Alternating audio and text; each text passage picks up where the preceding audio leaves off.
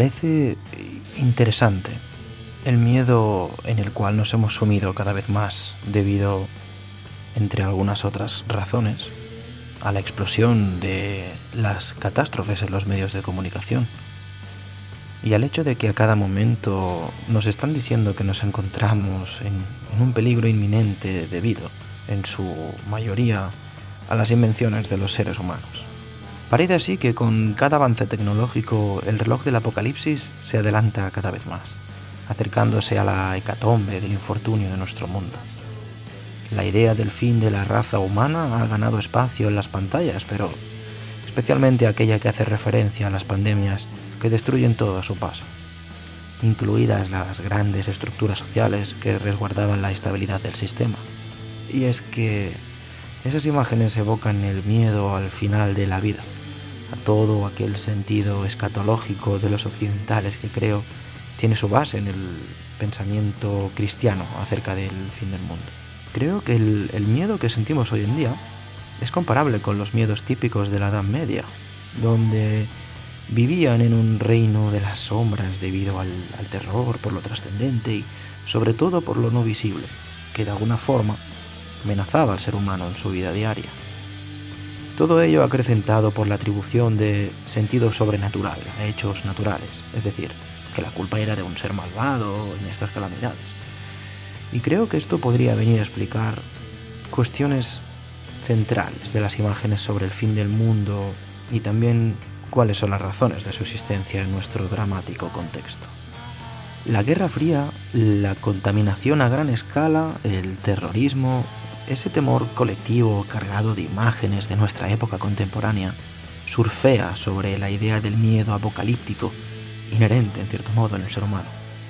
De hecho, hay quien piensa que la sobrepoblación del planeta nos está matando poco a poco, y otros que las armas biológicas nos pueden llevar al declive o los desastres naturales mismamente.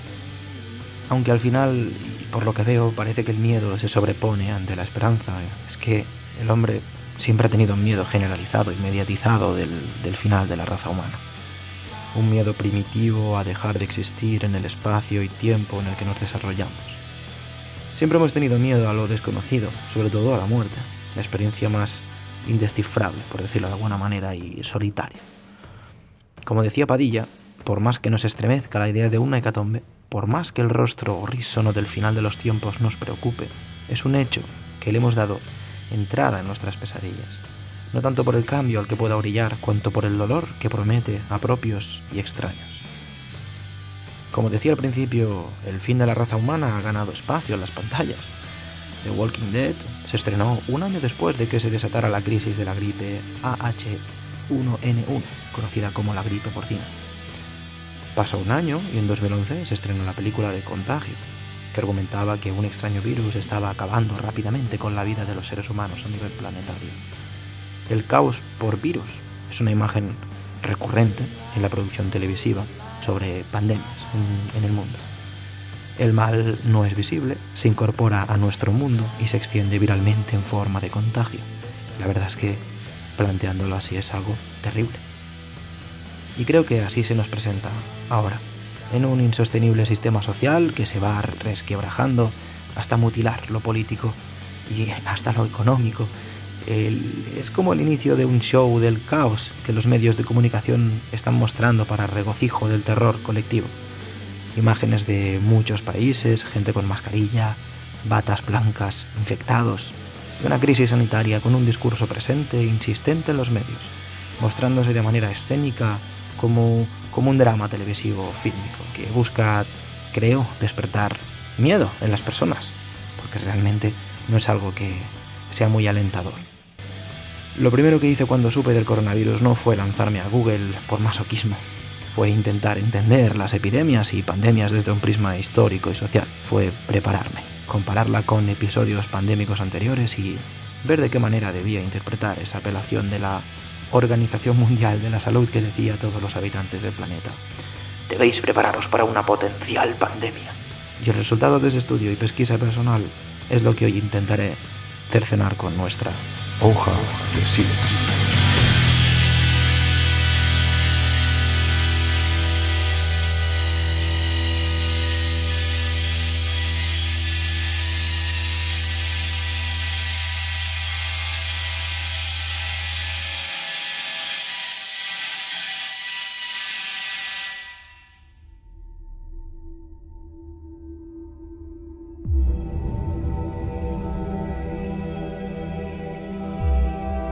Celebraban la construcción de una nueva fábrica. ¿Mencionó haber visto a alguien que no se encontraba bien? ¿En el avión? ¿En el aeropuerto? No, dijo que tenía jet lag. Una persona se toca la cara de tres a cinco veces por minuto. Y cuando no, estamos tocando pomos, vasos o a otras personas. Beth. No, no, no, vete a tu cuarto, cariño. Así que tenemos un virus sin protocolo de tratamiento ni vacuna. Tenido un ataque epiléptico, Beth. ¿Sufre de epilepsia? No, no, no, ¿Alergias? no. Anoche tuvimos 32 casos. Desgraciadamente, ha muerto. Ven, ¿puedo hablar con ella? Señor Emov, su mujer ha muerto. Y creo que podríamos empezar este episodio con la definición de los conceptos endemia, epidemia y pandemia, para poder entender, claro, el resto del contenido que voy a relatar. Podríamos decir que usando una escala de gravedad, el orden es el siguiente. Primero la endemia, luego la epidemia y finalmente la pandemia. Una endemia es una enfermedad que normalmente reina en épocas fijas y en un país o comarca en particular. Se trata de casos de enfermedades normales que afectan con frecuencia a un país o zona según la estación del año. Aunque la enfermedad afecta a muchas personas, no suele tratarse de casos graves. Por ejemplo, enfermedades endémicas lo son la malaria, en ciertos países tropicales o cálidos de América, sudeste asiático, África, la enfermedad de Chagas, el dengue, la fiebre amarilla o la tosferina, por ejemplo, son, son ejemplos de enfermedades endémicas. Dentro de las enfermedades endémicas las podemos clasificar también según la intensidad de la transmisión. Hipoendémicas, mesoendémicas, hiperendémicas y holoendémicas. Siendo la hipondémica la que presenta una transmisión de la enfermedad mínima y efectos poco importantes, y la holoendémica la que tiene un alto grado de intensidad y la distribución es más amplia geográficamente. Y bien, a partir de aquí, por orden de importancia, en cuanto al grado de extensión de esta enfermedad o el número de personas afectadas, se habla de, de endemia o ya directamente daría el salto a epidemia.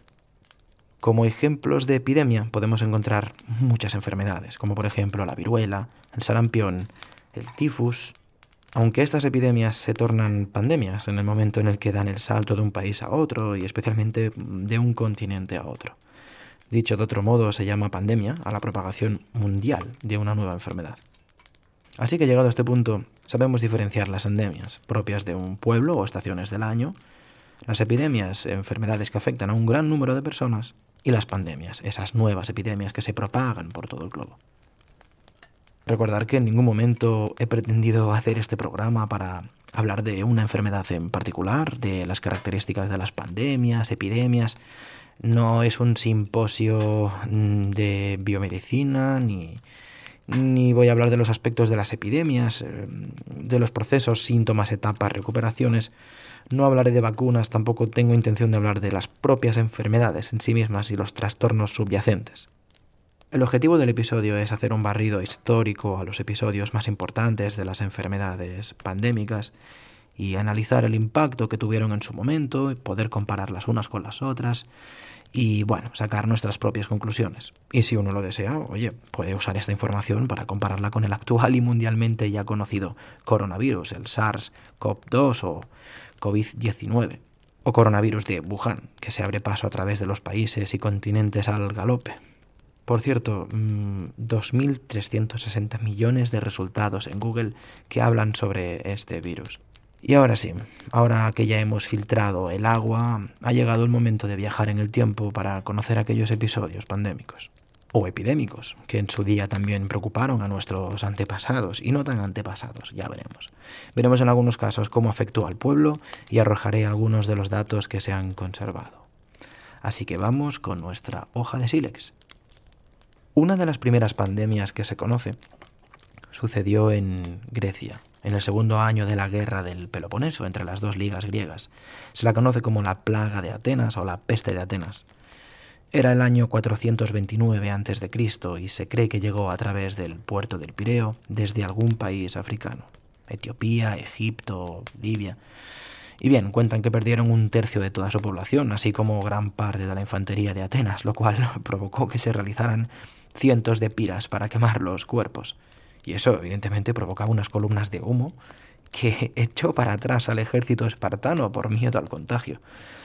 De hecho, hay quien relaciona esta plaga con el éxito de los macedonios y evidentemente finalmente pudo allanar el camino a los romanos. Actualmente se cree que la culpa la pudo tener la fiebre tifoidea. En la época del Imperio Romano, era el año 166, y la peste antonina llegó a Roma y se extendió por todo el imperio. Duró cinco años y sesgó la vida de cinco millones de habitantes. También se la conocía como la plaga de Galeno. Galeno fue el médico que la describió. Veremos que esto es un patrón que se repite mucho. El bautizar a una pandemia, plaga, con el nombre de ya sea el médico que la describió, el país que informó sobre ella o la persona bueno, que puso la voz de alarma. Se dice que se trató de una pandemia de viruela o sarampión. Entre otros datos, el emperador romano, por ejemplo, Lucio Vero, murió a causa de esta enfermedad, entre otros personajes famosos. Y según el historiador romano Dion Casio, la enfermedad estalló nueve años más tarde y causó hasta 2.000 muertos por día en Roma, una cuarta parte de las personas infectadas, lo cual estamos, estamos hablando de una cantidad relativamente considerable.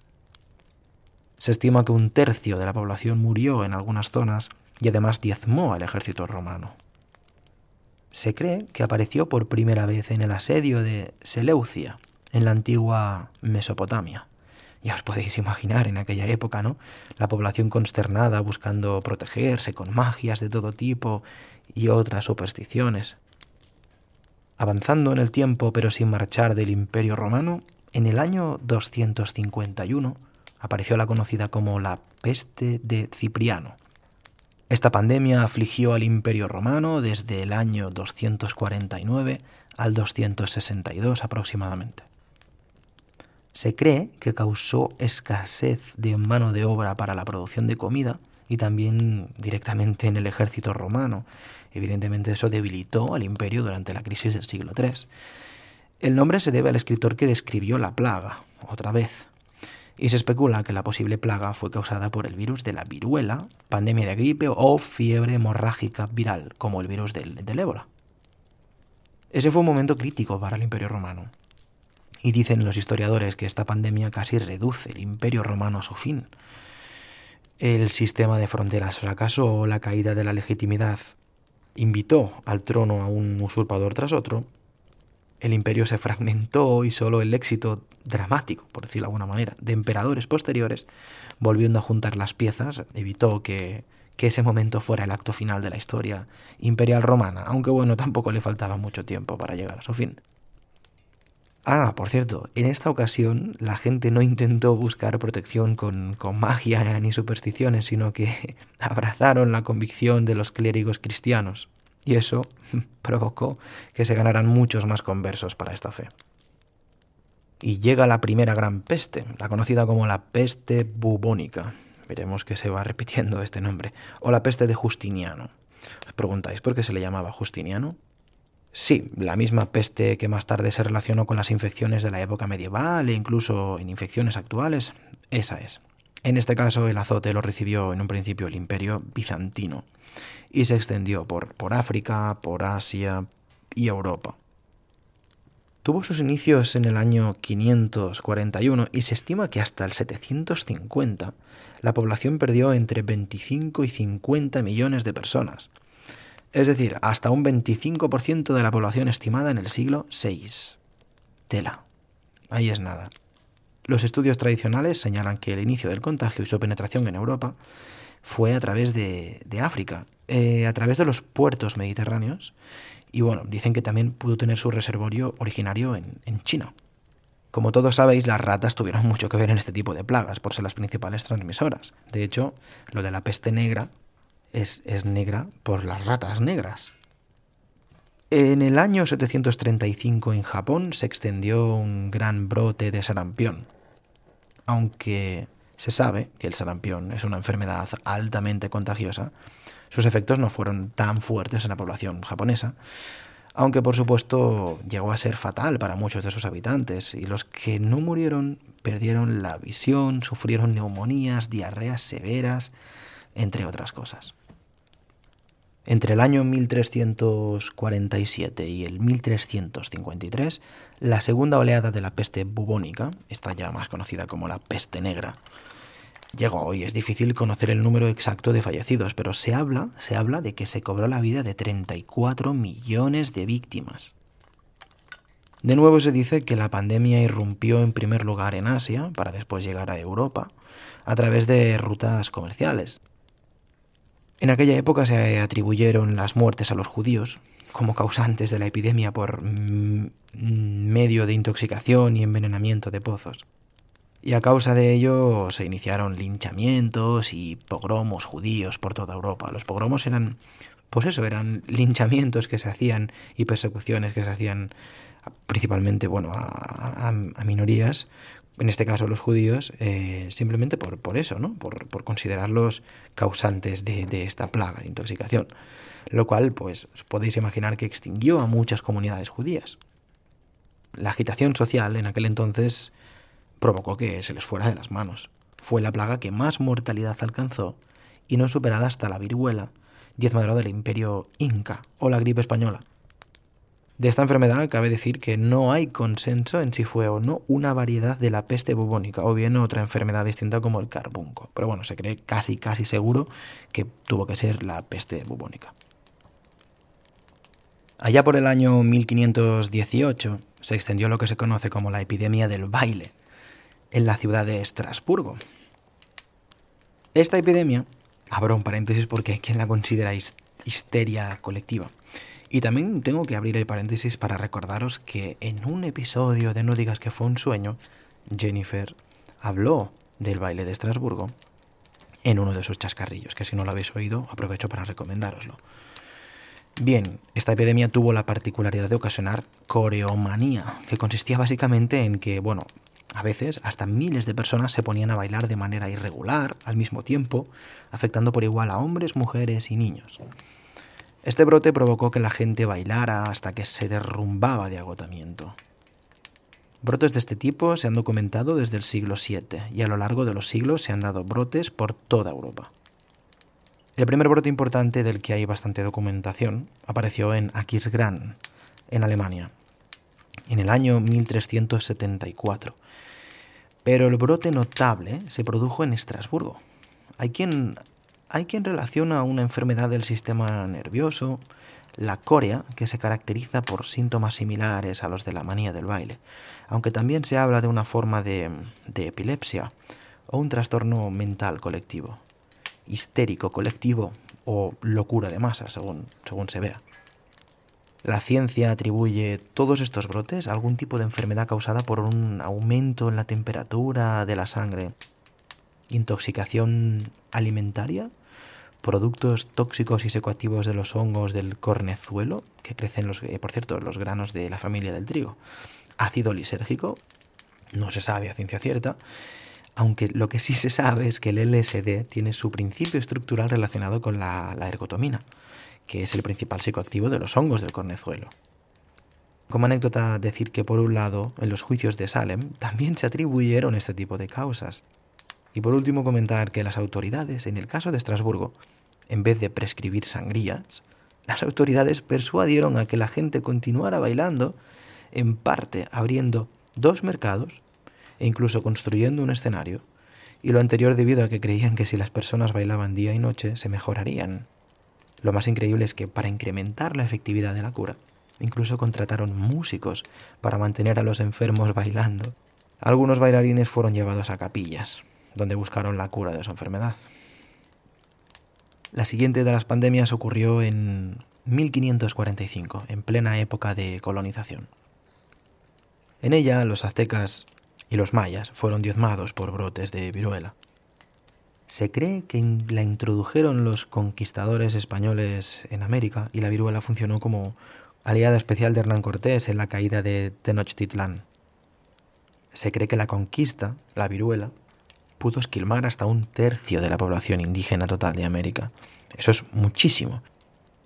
Finalmente, en 1796, Edward Jenner desarrolló la que es considerada la primera vacuna de la historia, de la que también podríamos hacer, por cierto, un programa entero. una hoja de sílex, porque es relativamente curiosa e interesante, y que precisamente sirvió para encontrar la vacuna para la viruela. De esta enfermedad podemos decir que es de las más antiguas que se tiene constancia, y se calcula que en su historia ha acabado con la vida de más de 300 millones de personas. Decir también que los españoles llevaron la fiebre amarilla en la conquista, enfermedad que se producía en brotes en los meses de verano y desaparecía en estaciones más frescas. Alguna vez habías sufrido fiebre amarilla, en cierto modo te volvías más inmune a volver a contagiarte el verano siguiente. Pero la verdad es que esta enfermedad se extendió hasta el siglo XIX. Ese mismo siglo, en Tenerife, se desató un brote de peste bubónica. Sí, en Tenerife conocida como la peste de San Cristóbal de la Laguna. Reapareció la peste en la isla y produjo entre 5.000 y 9.000 muertos en una isla de menos de 20.000 habitantes en aquel momento. Claro, en aquel entonces no había ni aeropuerto ni forma de que esa epidemia pudiera saltar a, ser una pandemia mundial. En el siglo XVII vivieron un infierno, la verdad. En 1629, la conocida como Gran Peste de Milán, se cobró 280.000 víctimas fueron una serie de brotes de peste bubónica ocurridos durante tres años, en el norte y en el centro de Italia, aunque fue en Milán donde más gente mató. La Serenísima República de Venecia, en aquel entonces una ciudad-estado, también fue severamente afectada, con, bajas registradas en 46.000 personas de una población de 140.000 habitantes. Algunos historiadores creen que esto dio lugar a la caída de Venecia como una gran potencia político-comercial en Europa. Veinte años más tarde, en, 1649, hubo una epidemia en Sevilla que acabó con la vida del 46% de los habitantes. Más de 60.000 personas murieron por un brote de peste negra. Total, que para enterrar la cantidad de cadáveres que se producían, comenzaron a abrirse por toda la ciudad cementerios para sepultar los cadáveres con mayor rapidez. Y de hecho, creo que algunos de estos cementerios se usaron para empezar a celebrar las, las ferias de abril, años más tarde. Avanzando en la línea del tiempo, pocos años más tarde, en Londres aparece lo que se conoció como la Gran Plaga de Londres, donde murieron hasta 100.000 personas. Acto seguido también apareció la Gran Peste de Viena, con 76.000 víctimas, y no fue hasta entrado el 1700 que la peste empezó a amainar en Europa, dejando tras de sí, pues ya lo habéis visto, países enteros diezmados, ciudades arrasadas, el siglo XIX fue famoso por sus brotes de cólera, sobre todo durante la primera mitad del siglo en toda Europa. La primera pandemia de cólera apareció alrededor de 1817 y se cree que la importaron de la India las tropas británicas. La enfermedad se presentó en, Calcuta con una virulencia brutal y desde ahí se fue extendiendo por toda Bengala y luego hacia, hacia la India y finalmente bueno, llegó a Sri Lanka. Los puertos quedaron infectados y finalmente se extendió por todo el sudeste asiático, llegando incluso a Japón desde la isla de Java. Obviamente también en China se vio muy afectada y bueno, fueron apareciendo brotes por todo Oriente Medio, Rusia, incluso hasta África, pasando por Tanzania, Mauricio y en la isla de Zanzíbar, en el sureste. Como veis, la pandemia fue gigante. En fin, hubieron hasta cinco brotes pandémicos de cólera entre 1817 y 1881.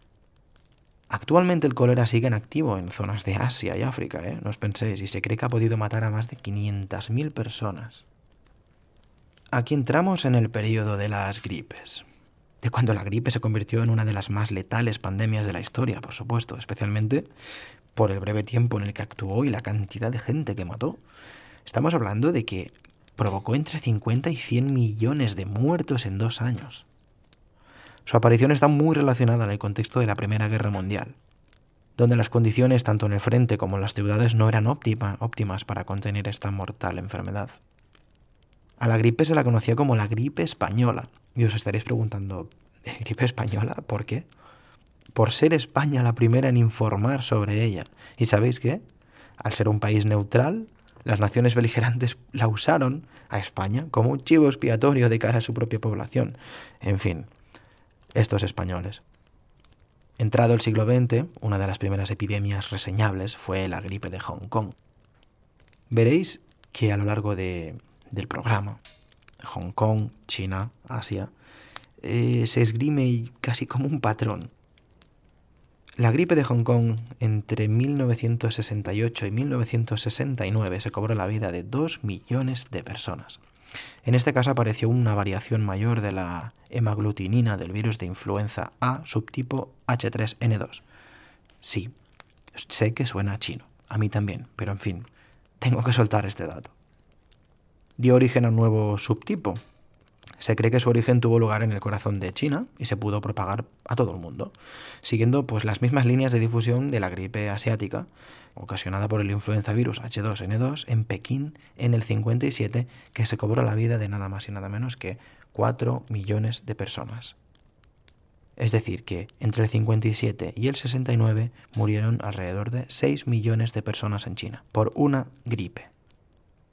En los años 80 apareció el SIDA, bueno, a estas alturas creo que todos conocemos el VIH, básicamente porque estamos acostumbrados a, convivir en cierto modo con él en nuestra sociedad.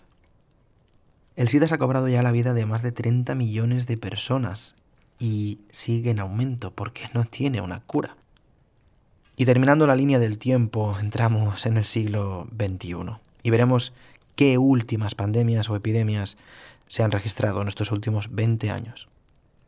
Quizás sea a partir de aquí que empezaréis a escuchar nombres que os suenan de alguna manera u otra. En 2002 hubieron más de mil casos del virus de polio en la región de Uttar Pradesh, en la India. Y llegamos a las pandemias más recientes, y las que seguramente todos recordaremos y relacionaremos con el actual coronavirus, ya que se tiende a comparar el coronavirus de Wuhan con los últimos brotes pandémicos.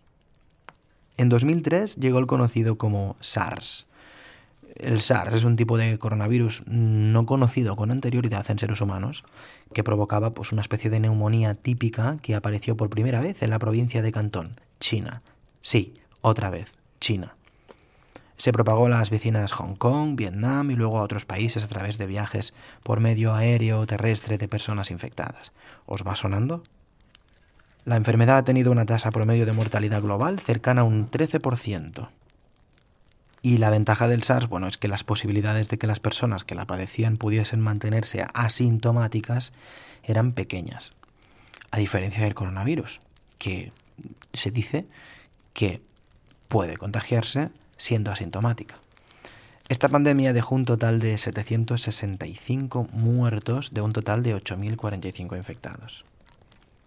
Tras el SARS llegó la famosa gripe aviar en su cepa H5N1, que se extendió sobre todo por Europa y, Asia con origen en Hong Kong. Vaya, otra vez Hong Kong. No fue especialmente mortal, aunque pocos años después apareció la gripe A, H1N1, llegando a matar un total de 18.377 personas, estimadamente. En este caso, de nuevo, el origen tuvo lugar en China, que fueron los que dieron la voz de alarma. Pero la pandemia se extendió por todo el planeta hasta mediados de 2009, momento en el que Novartis creó la vacuna contra la gripe A. Hace relativamente poco, en 2014, se desató una epidemia de ébola, comenzando con un brote en Guinea y acto seguido se fue extendiendo a través de Liberia, Sierra Leona, hasta alcanzar Nigeria, Senegal y España, sorpresa. Y Estados Unidos, por cierto. Su alta tasa de mortalidad y ausencia de cura le llevó a cobrarse la vida de más de 4.500 personas en medio año, seis meses. Entre 2012 y 2015 se detectó en Oriente Medio, concretamente en, Arabia Saudí, el síndrome respiratorio por coronavirus de Oriente Medio, extendiéndose por Qatar, Reino Unido, Francia, Alemania y, y Túnez. Este virus ya ha infectado a casi mil personas y mató a casi más de 500. Y bueno, llegamos al final de esta lista, antes del nuevo tipo de coronavirus descubierto a mediados de, diciembre en China, aquí el COVID-19. Esta última pandemia fue el virus del Zika en 2014. Azotó toda Latinoamérica con varios millones de infectados y miles de bebés nacidos con microcefalia y otros miles de nacieron, bueno, muertos, que por cierto, dicho dato sigue aumentando porque todavía no tiene una cura.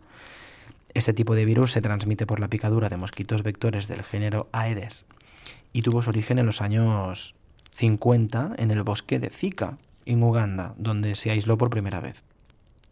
Existen varias vacunas contra muchos eh, flavivirus de este tipo. Por ejemplo, contra la fiebre amarilla, la encefalitis japonesa transmitida por garrapatas, así como la vacuna contra el dengue. Pero por desgracia, la vacuna efectiva y certificada contra el Zika todavía no se ha creado. Se estima que puede llevar al menos unos 10 años el tener una vacuna efectiva y disponible para su uso.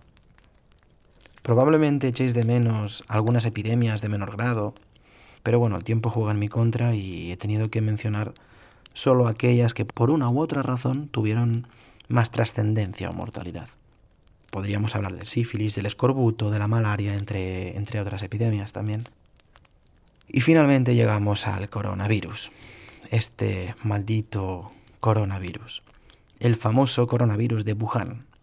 A fecha 28 de febrero hay más de 2.800 muertos y al menos 83.000 contagiados en todo el mundo, la mayor parte en China. Su mortalidad no llega al 1% fuera de China y sobre todo afecta, creo que está, perdón, creo que está a un 0,7% y en China está entre un 2 y un 4 y sobre todo afecta a personas mayores, como venía diciendo, y enfermos. En cuanto a la vacuna, se sabe que primero se ha de encontrar un mecanismo que desactive el virus, hay que llevar a cabo ensayos clínicos, mmm, para asegurarse evidentemente de que funciona correctamente y no causa más problemas de los que resuelva. Y finalmente la habría que producir masivamente, con lo cual la cosa va para largo. Y quizás el mejor referente que tenemos para medir la mortalidad del coronavirus es la gripe común, sí, la gripe común. Es quizás sí es cierto que el virus surgido en Wuhan está mostrando una rápida capacidad de transmisión y lo cierto es que frente a los aproximadamente 82.000 afectados y los más de 2.800 fallecidos, la última campaña de gripe en España recuerdo que causó 525.000 casos afectados y mató a 6.300 personas, es decir, un 1,2% de mortalidad. Es decir, valga la redundancia, mayor letalidad que el coronavirus incluso fuera de España. Dicho de otro modo, en un año la gripe ha causado más casos y muertes en España que el COVID-19 en todo el mundo, pero también es cierto que todavía es pronto para lanzar pronósticos y comparativas, así que esto lo dejaré en vuestras manos. Y llegamos a la recta final del programa. No seré yo quien os pueda aconsejar ni, ni quien deba hacerlo, de hecho, no soy nadie. De hecho, podría decirse que este virus se ha hecho viral en todos los sentidos, ya que en todos los medios de comunicación, redes sociales, se habla de él, se hacen especiales. De hecho, he llegado a ver perfiles de Twitter mm, hablando en nombre del coronavirus, de otro virus, de este, del otro, de las mascarillas, en fin. Hay todo un salseo alucinante. Pero también hay estudios de todo tipo, de más rigor, etc. Supongo que habría que preguntarse ¿Qué diferencia este coronavirus de los demás? ¿Y qué, qué es lo que le hace tan especial para generar semejante caos social o pánico general? Joder, supermercados asaltados, precios de desinfectante 20 veces más caros. He llegado a ver mascarillas que valían hace cuatro días dos duros por 100 euros en Amazon. En fin, mm, cierre de escuelas, actividades de deporte, teatros, cines, futbolistas, esto y lo otro. Unos más que otros. Parece que a la gente le afecta y tiene miedo. Espero que estos datos arrojados os ayuden a encontrar respuestas a vuestras preguntas y, por qué no, haya saciado vuestras ganas de conocer un poco más sobre la historia de estos fenómenos y, dicho sea de paso, de nuestra historia como seres humanos. Y hasta aquí el segundo episodio de la hoja de Silex. Y para terminar, recordaros que podéis seguir el programa también a través de Twitter o Instagram bajo el nombre de arroba no nos lo digas. Podéis escribir comentarios para saludarme en la caja de comentarios de iVoox o incluso enviarme un correo electrónico para contarme lo que os apetezca o lo que os ha parecido algún programa si tenéis ganas de explayaros, sugerir temas, proponerme cositas y eso, bueno, en fin. Agradezco mucho de verdad todo el apoyo, siempre los ánimos que me mandáis, todos vuestros likes, todo. La verdad es que me da toda la fuerza y las ganas para seguir dedicando algunas horas que tengo a seguir estudiando y comunicando a través de este mundo del podcast. Espero que mi podcast también se transmita como, como un virus por vuestros dispositivos y llegue a vuestros amigos y conocidos y podáis recomendarlo siempre que os parezca interesante y recomendable, por supuesto. Lo dicho, tened mucho cuidado, tomad todas las precauciones que consideréis oportunas y, esperadme, esperadme en el oráculo, porque pronto volveré con otra pequeña cápsula para compartirla con todos vosotros. Ah, por cierto, Antes de irme se me olvidaba, hoy he estado con V y me ha mandado muchos recuerdos para vosotros. Tengo que confesaros que estamos preparando un personajadas y me ha dicho que se muere de ganas de grabarlo. Os echa mucho de menos y tenía que deciroslo. En fin, un fuerte abrazo y gracias por todo. Buenas noches, escuchantes.